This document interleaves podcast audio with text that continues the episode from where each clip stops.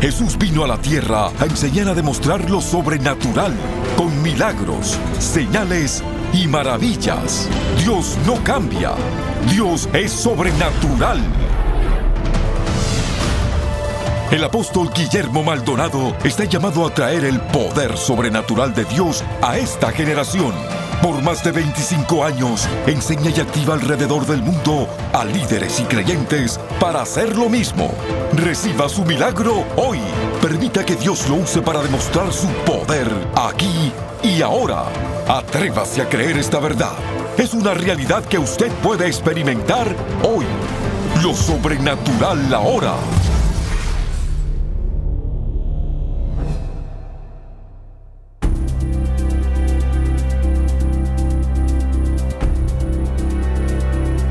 Bendiciones para todos. Voy a traer una nueva serie acerca del Ministerio de la Liberación. ¿Por qué se necesita el ministerio? La importancia y la necesidad del Ministerio de la Liberación. Hoy en día la psiquiatría y la psicología ha reemplazado el Ministerio de la Liberación en la iglesia. En la iglesia de Cristo usted nunca ve en el libro de los hechos la consejería. Yo creo en consejería, uno de mis diplomas ganados, graduados, estudiados es la consejería. Pero usted solo ministra consejería a la gente que está normal. Pero cuando una gente no está en su sentido cabal, necesita liberación. ¿Por qué la importancia del ministerio de la liberación ahora? Yo quiero que si usted está afligido, deprimido, con falta de perdón, amargura, resentimiento, ansiedad, depresión, estrés, su vida va a ser impactada y va a ser transformada. Este mensaje de mi nuevo libro, La Liberación Sobrenatural. Este libro lo puede conseguir en cualquier parte de las librerías de habla hispana, de habla inglesa, en todo el mundo. Así que es un libro poderoso, la importancia de la liberación. Bendiciones.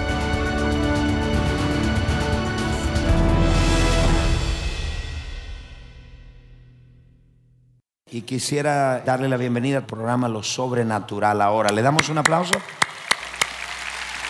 Eh, les estuve hablando en la primera sesión acerca del Ministerio de la Liberación. Les hablé de estas cosas primero. La importancia del Ministerio de la Liberación y la necesidad. Primero, porque cuando nosotros nacimos de nuevo, nació nuestro espíritu, no nuestra alma. Y nuestra alma necesita ser cambiada, transformada y sanada y liberada. Número dos les hablé que el ministerio de la liberación se necesita hoy porque esta generación ha sido expuesta a poderes demoníacos que nunca habían existido aquí en la tierra. Y número tres, una de las razones es por los tiempos que estamos viviendo.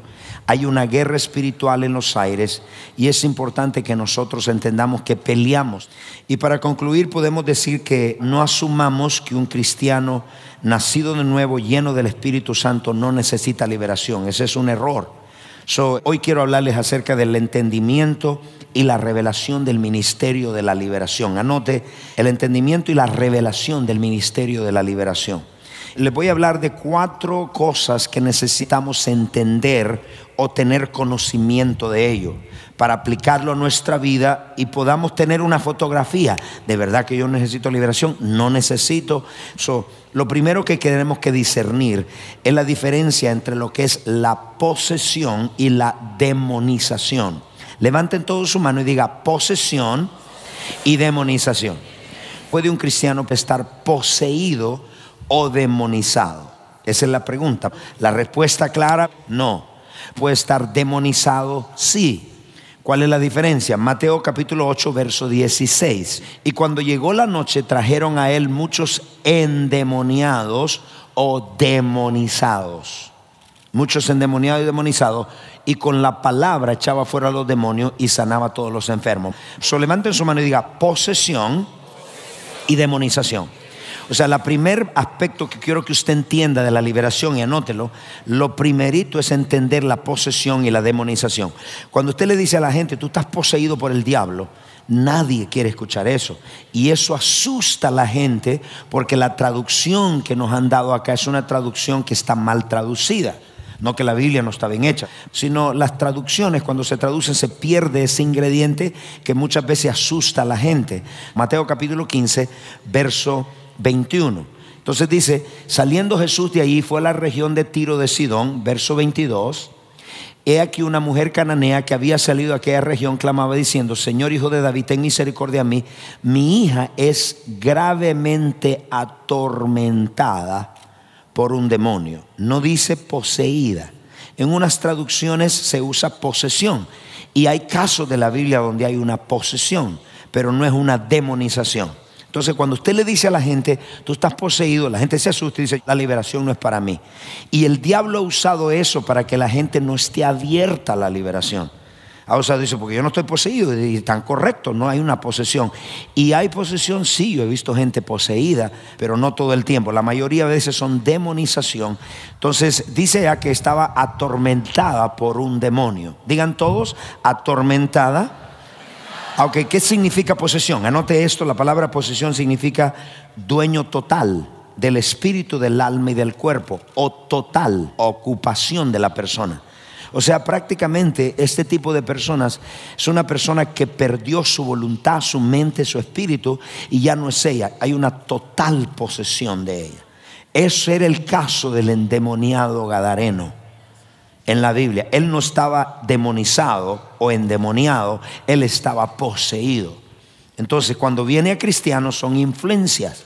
Entonces, posesión es una ocupación total. Demonios ocupan esa persona. Esas personas no tienen voluntad, son guarapos humanos que no tienen voluntad, están destruidos. El diablo, esa es la meta final, llevar a la gente a la posesión. Entendiendo esto, definamos lo que es un demonio para aquel que no entiende. Demonio simplemente significa la palabra una deidad inferior. También en la Biblia es llamado espíritu inmundo es llamado espíritu malo y es llamado espíritu demoníaco. ¿Y los demonios que son? Son seres que no tienen cuerpo. Con ellos tenemos una guerra. Ellos están bajo el dominio de Satanás. Entonces, cuando una persona está poseída, está ocupada totalmente. Cuando una persona está demonizada, anote, la palabra demonizar significa esto. Es la palabra griega daimonizomai y significa tener un demonio, coma, significa estar bajo la influencia y el control de un espíritu inmundo.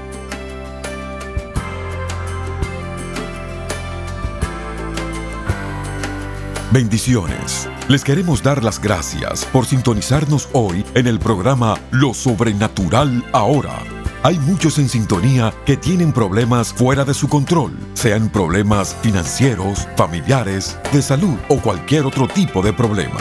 En este momento hay personas esperando su llamada para orar por usted. Tome su teléfono y alístese para que Dios sobrenaturalmente intervenga en su vida. Llámenos ahora al número 1877-244-5377. 1877-244-5377. Sin más, regresemos al mensaje especial para experimentar lo sobrenatural ahora.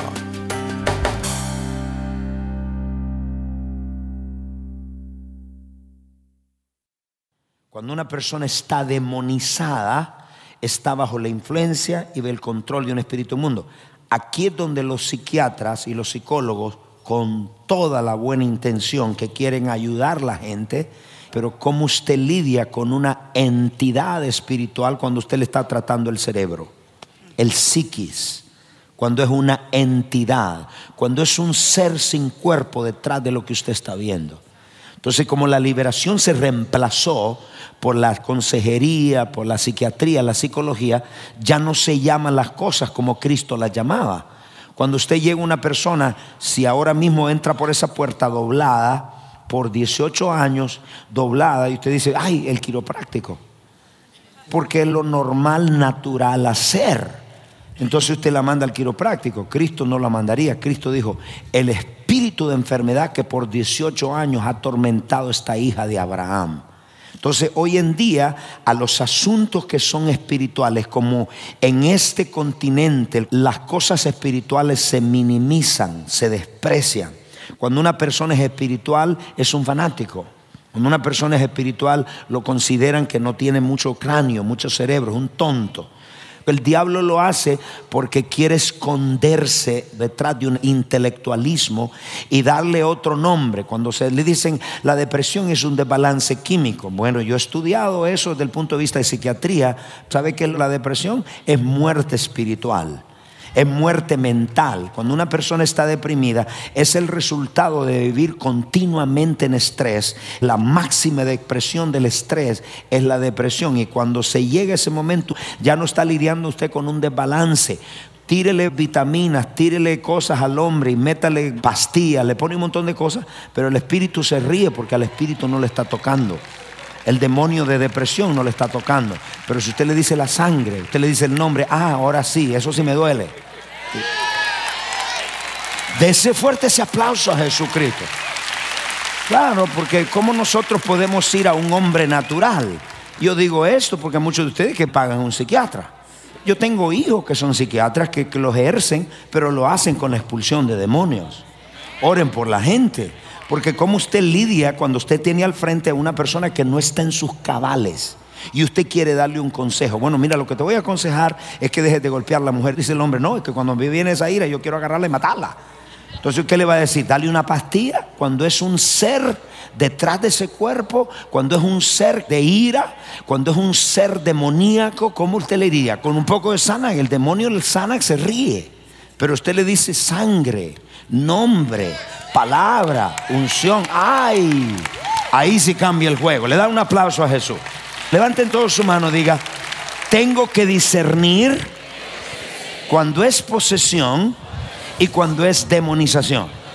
Claro, entonces dice, yo no estoy poseído, claro, pero puede estar demonizado en un área, las emociones, la mente, el cuerpo.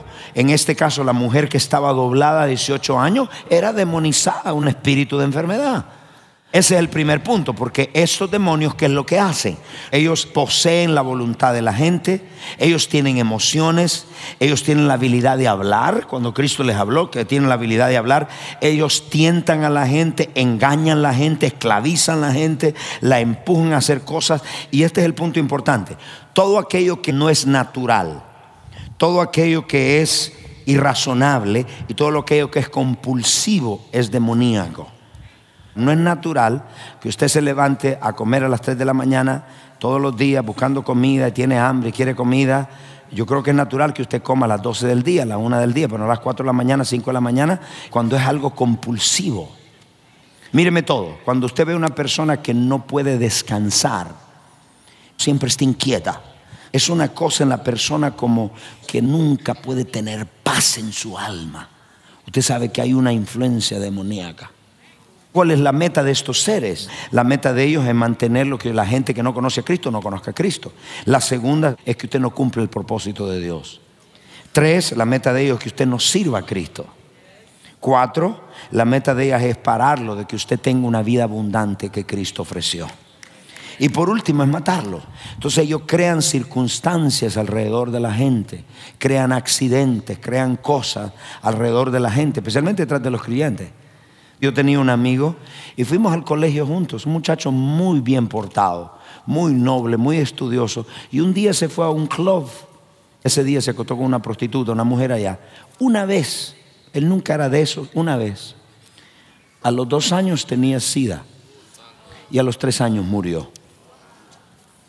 Y usted dice, pero un muchacho tan bueno, no juegue con el diablo, porque la meta es matarlo. Esa mujer le va a pasar sida, ese hombre le va a pasar sida y termina muerto. Entonces no podemos estar jugando, son seres que están esperando matarte, especialmente tus hijos. Si aman a Cristo, la meta de ellos es matar tus hijos primero. Pero qué lindo que Dios nos ha dado poder y autoridad sobre ellos. Esa es la buena noticia. Levante la mano y diga, tengo poder y autoridad. El primer aspecto que debemos entender de la liberación es la posición y la denominación. Entonces, lo segundo aspecto debemos diferenciar discernir la diferencia entre lo que es un demonio y la carne. La pregunta es esta, ¿cómo usted sabe con lo que usted está luchando en su mente, sus emociones, es un demonio o es su carne? Vamos a definir entonces lo que es carne, porque para muchos carne se vende en Winn-Dixie. Entonces, ¿qué es carne? La carne es el yo carnal, es el viejo hombre, es el viejo usted. El viejo usted es el iracundo que maldecía desde la mañana hasta la tarde. Ese es el viejo usted. El viejo usted borracho que bebía, bebía, bebía, es el viejo usted. Ese es el viejo hombre, esa es la carnalidad. La Biblia dice, con la carne puede ser algo mío, algo suyo, no es demoníaco. Y usted sabe, ¿cómo lo sabe? Porque usted lo tiene en control. Si es la vieja usted que controlaba a su marido. Porque que tal le dice, ¡ouch! Esa es la vieja usted. Cuando la Biblia dice que el viejo hombre tiene un solo camino, no se aconseja, no se le ministra, no se libera, el viejo hombre tiene un solo camino y es matarlo.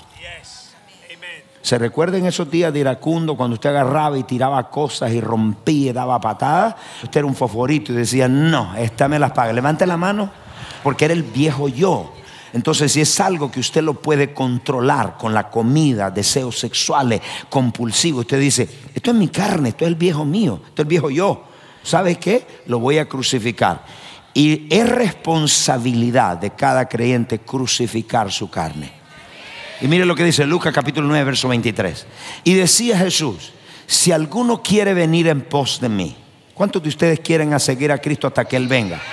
¿O quiere usted regresar a lo que usted salió? Entonces Cristo dice, si alguno quiere venir en pos de mí, niéguese a sí mismo. Tome un momentito. La palabra su es importante. Dice ahí que cruz es. Tome su cruz un día de vez en cuando, cuando se sienta bien, todos los días. ¿Qué representa la cruz? La cruz representa nuestra carne, nuestro ego, nuestro yo, ese viejo hombre que está viciado a esas cosas malas, pensamientos malos, a vivir mal, a hacer esto, lo otro, a la falta de perdón, la amargura. Ese es el viejo hombre. Y Cristo dijo, oye, yo no lo voy a hacer por ti, Dios no lo va a hacer por ti, nadie más, tú tienes que crucificarlo tú mismo. Entonces se puede crucificar con la gracia de Dios, sí. ¿Cuál es la diferencia? Note por favor, porque le voy a dar una de las evidencias que usted sabe cuando una persona está demonizada. Anote, lo primero, ese asunto con lo que pelea está más allá de su control. Dos, es una persona que cae en ciclos, ciclos de depresión, ciclos de problemas mentales, emocionales, ciclos. Entra, cae otra vez, cae otra vez, siendo cristiano, viene a la iglesia, pero está cayendo esto. La tercera es cuando la persona tiene algo compulsivo. Es algo que no lo puede controlar, no lo puede dejar. Y trata, y trata, y trata. Y cuarto, usted ha ayunado, ha orado, pero no ha tenido resultados. Cuando usted vea esto, usted sabe que hay una demonización. Es algo irrazonable, no es natural, no es normal que un hombre viene a mi oficina con 20 años, 25 años de ministerio y me diga a mí, dejo toda mi familia, ya no la quiero más, mis hijos, yo quiero esta mujer. ¿Y quién es esta mujer? Es otra persona. No es mi esposa. No, porque Dios me la dio.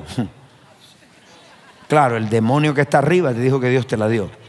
No es normal, eso no es natural. Y Dios me dice, quítale la venda de sus ojos. Y cuando yo he orado por el espíritu que lo engaña, de repente dice, ¿qué estoy haciendo? Se dio cuenta que un ser sin cuerpo le tenía la mente. Entonces ustedes tienen que pelear. Dios lo llamó para pelear. Hay un ser allá que quiere destruir su cuerpo, quiere destruir su salud.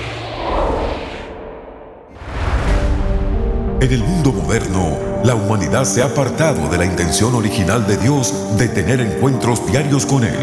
Vivimos a diario sin dirección, tratando de elegir lo mejor para nuestra vida. La opresión, enfermedad, pobreza y ansiedad son cosas comunes entre los hijos e hijas de Dios. Sin embargo, no fuimos llamados a vivir de esta manera. Le presentamos Encuentros Diarios con Dios, un devocional sobrenatural. A través de este devocional de 90 temas, escrito por el apóstol Guillermo Maldonado, empiece a vivir una conexión divina con su Padre Celestial y camine en sus promesas todos los días. Con su generosa donación de 20 dólares o más, le enviaremos el devocional Encuentros Diarios con Dios. Esta es nuestra manera de agradecerle su constante apoyo al trabajo continuo de nuestro ministerio. Para ordenar esta oferta de tiempo limitado, llame al 877-244-5377 o escríbanos al P.O. Box 771-330 Miami, Florida 33177. Visite elreyjesus.org.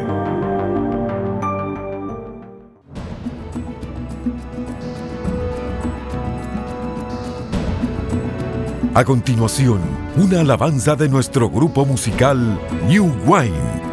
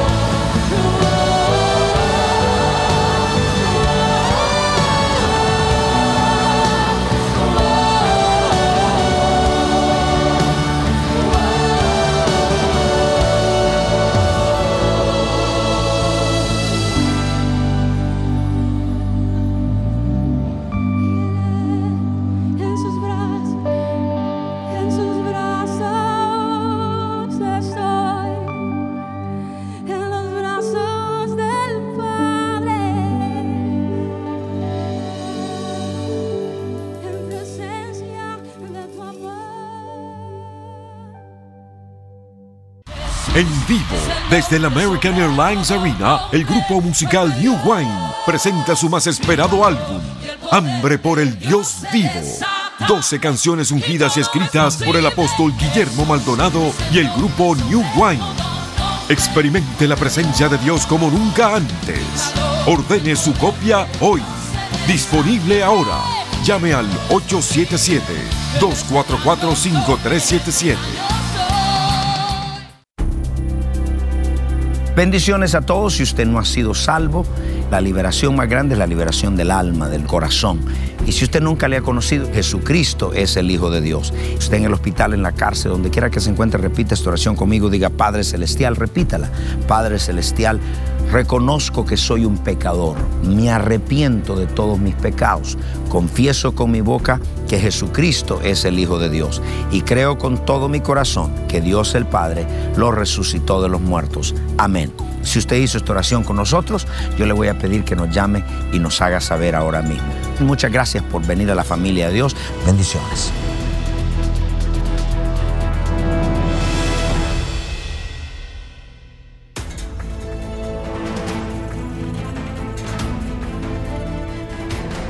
Usted es parte del movimiento sobrenatural. Contáctenos para recursos poderosos que traerán aceleración a su vida y experimente lo sobrenatural ahora. Escríbanos a lo sobrenatural ahora. 14100 Southwest 144 Avenida, Miami, Florida 33186 o llámenos al 1-305-382-3171 1-305-382-3171 o visite nuestro sitio en el internet elreyjesus.org. Gracias por su sintonía. No se puede perder el próximo programa.